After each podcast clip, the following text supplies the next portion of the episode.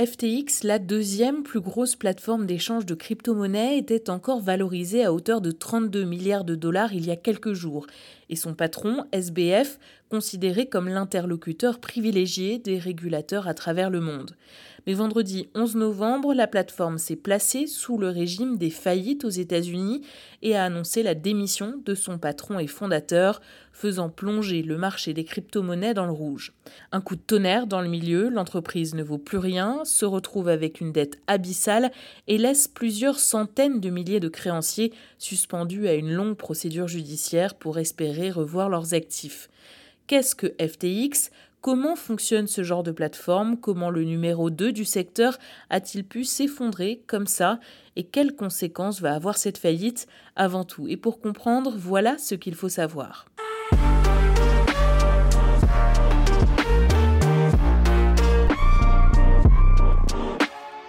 FTX a été fondé en 2019 par Sam Bankman-Fried, dit SBF, un ancien trader professionnel passé par Wall Street. La plateforme était d'ailleurs connue pour sa fameuse maxime par des traders et pour des traders. Il s'agissait d'une plateforme de trading de crypto-monnaies, c'est-à-dire un lieu d'échange, d'achat et de vente des différents crypto-actifs disponibles sur le marché. L'entreprise possédait également sa propre crypto-monnaie qu'on appelle token ou jeton en français, le FTT. FTX, dont le siège a été installé aux Bahamas, pays dont la fiscalité est très avantageuse, a rapidement connu un succès retentissant et croissant. Durant l'année 2020, elle a pu observer un volume de trading total de 385 milliards de dollars. L'année suivante, en 2021, 10 milliards de dollars ont été échangés tous les jours sur la plateforme et les statistiques rapportaient 1 million d'utilisateurs actifs mensuels. Mais ces derniers mois, le marché des crypto-monnaies a piqué du nez. Dans ce contexte, SBF vient à la rescousse de plusieurs acteurs en difficulté. Ses admirateurs le surnommaient parfois le chevalier blanc du milieu. Début novembre encore, il était la plus importante personnalité du monde des crypto-monnaies, selon le prestigieux magazine britannique dit Economist, avant la chute de FTX. La particularité de l'affaire FTX relève aussi de la personnalité de son fondateur. Fils de professeur de droit à la prestigieuse université de Stanford en Californie, Sam Bankman-Fried étudie la physique au Massachusetts Institute of Technology, le MIT, un autre établissement d'élite américain. Il devient rapidement une personnalité en vue. L'explosion de sa plateforme a fait de lui l'un des hommes les plus riches au monde à 30 ans tout juste. En 2020, il soutient la campagne électorale du démocrate Joe Biden à hauteur de plus de 5 millions de dollars. Il effectue des dons de plusieurs centaines de milliers de dollars en faveur de la protection animale, de la lutte contre le changement climatique ou contre la pauvreté et les pandémies. Sa société noue de prestigieux partenariats et sponsoring dans le monde du sport notamment, réputé pour jouer aux jeux vidéo pendant ses visioconférences de travail, dormant sur un pouf installé à côté de son bureau, vivant en colocation avec ses proches collaborateurs et roulant en voiture d'occasion, il affirme aujourd'hui que son altruisme n'était qu'une façade pour l'image de son entreprise. Fin octobre, sa fortune était encore estimée à 16 milliards de dollars et même autour de 30 milliards au début de l'année 2022. Alors, comment fonctionne ce genre de plateforme? Pour mieux comprendre l'histoire de FTX, il faut entrer un peu plus dans les détails du trading de crypto-monnaies, où il existe deux types de plateformes. Les DEX, qui signifient échangeurs décentralisés, qui permettent de trader sans intermédiaire. Les utilisateurs interagissent les uns avec les autres en achetant et en vendant sans aucune assistance extérieure. Vos actifs sont donc stockés dans un coffre-fort dont vous êtes le seul à posséder la clé et vous pouvez tracer vous-même vos activités sur ce que l'on appelle la blockchain, ce qui signifie que ce type d'échange est réputé quasiment non hackable. Les plus connus sont Uniswap et PancakeSwap. Parlons maintenant de l'autre type, les CEX, pour échangeurs centralisés, comme Binance, numéro 1 du marché, créé par Changpeng Zhao, dit CZ, et FTX, ancien numéro 2. Comme l'explique Habib Kwame, fondateur de ServiChain et de Corius Wallet et expert en blockchain, les CEX gèrent à peu près tout pour vous. Les centralized exchanges, leur avantage, c'est qu'ils permettent de donner un accès facile euh, au monde des cryptoactifs. Aujourd'hui, une personne qui ne comprend pas trop comment fonctionnent les blockchains, les cryptoactifs, peut créer un compte avec un mot de passe et un email sur Binance ou comme certains l'ont fait sur FTX, poser de l'argent et derrière, toutes les opérations seront centralisées en fait. C'est ce qui s'est passé chez FTX, c'est que ben, derrière, on voyait pas trop ce qui se passait avec euh, l'argent des utilisateurs.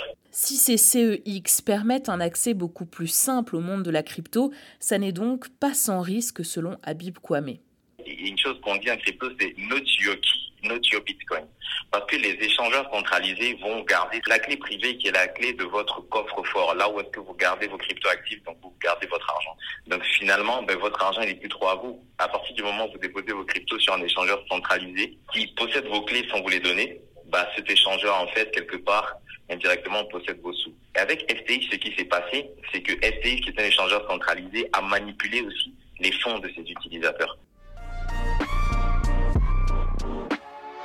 Mais alors, comment le numéro 2 du secteur a-t-il pu s'effondrer aussi vite? Les raisons de l'effondrement de FTX sont complexes et difficiles à percevoir.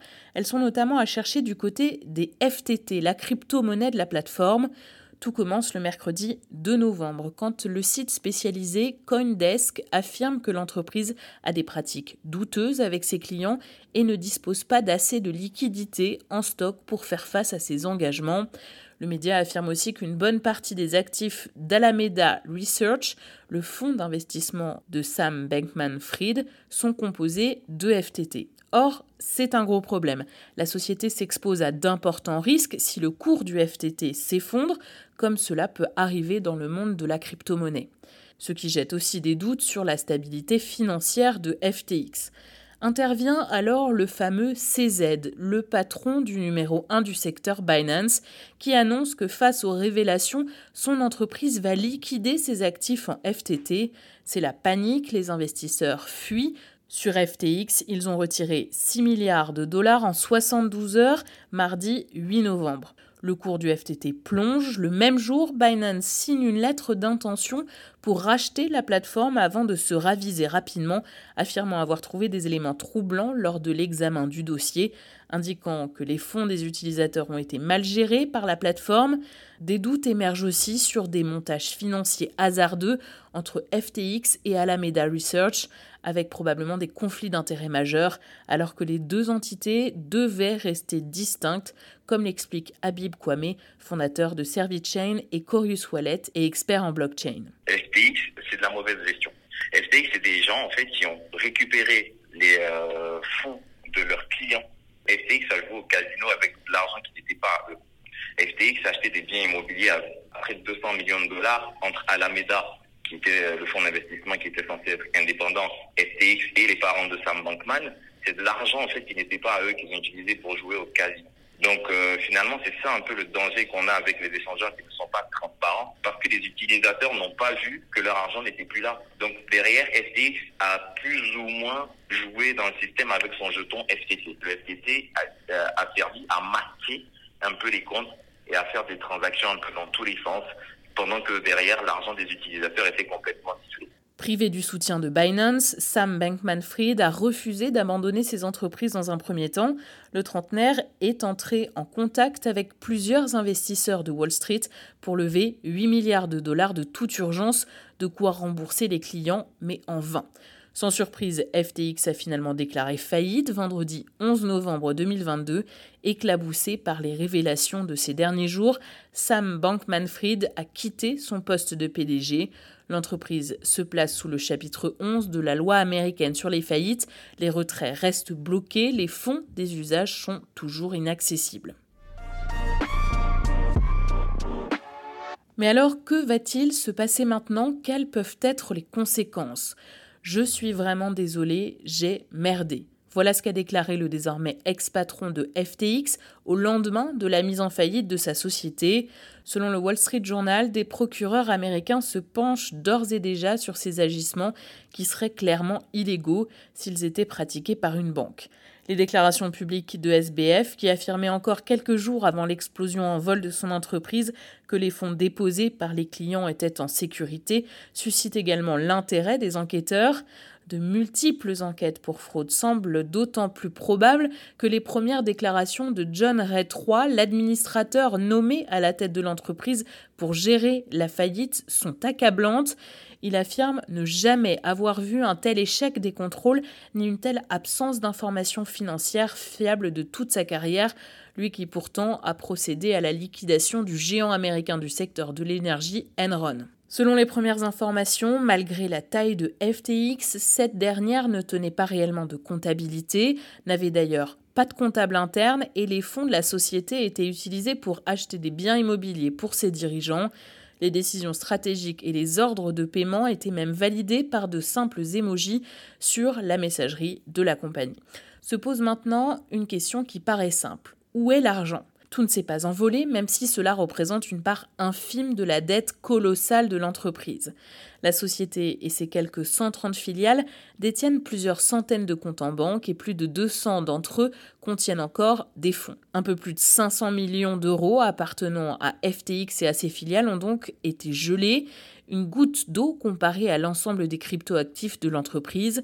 Selon les estimations des avocats de FTX, l'entreprise pourrait avoir jusqu'à un million de créditeurs, dont certains avaient investi des sommes très importantes. D'après les documents déposés aux États-Unis dans son dossier de faillite, elle doit à ses 50 plus gros créditeurs plus de 3 milliards de dollars, mais qui pourraient atteindre plusieurs dizaines de milliards au total. Habib Kwame. Aujourd'hui, il faut retrouver l'argent des gens. Donc, ce qui va se passer, c'est qu'avec la société, on a pu retrouver ce qu'il faut. Bah, on va voir à qui est-ce qu'on paye en premier. Et euh, s'il y a assez d'argent, on pourra payer tout le monde. Et en plus, même si on arrivait dans un cas où il y avait assez d'argent pour payer tout le monde, ce qui m'étonnerait, les procédures prendraient tellement de temps que les clients n'auront pas leur argent avant un, deux, voire trois ans, et même plus. Pour Habib Kwame, cette faillite a évidemment fait trembler tout le secteur et fait craindre un effet domino. Selon CNBC, les principales crypto-monnaies ont plongé lors de l'annonce de la faillite avant de se stabiliser, perdant environ 260 milliards de dollars de valeur depuis le 6 novembre. Maintenant, suite à la chute de FTX, je peux vous garantir que là, il y a un bon nombre d'acteurs qui vont disparaître de l'écosystème. Le problème, c'est que le marché des cryptoactifs, c'est cyclique. On a vu en 2021, suite au bull run, beaucoup d'acteurs qui n'ont pas considéré ces cycles-là et qui ont continué à spéculer. Cet événement devrait pousser au renforcement prochain de la législation en matière de gestion de cryptoactifs. Des projets de texte sont en cours de discussion aux États-Unis comme en Europe. Retrouvez tous les jours un thème d'actualité dans notre débrief sur cactus-info.fr. À très vite.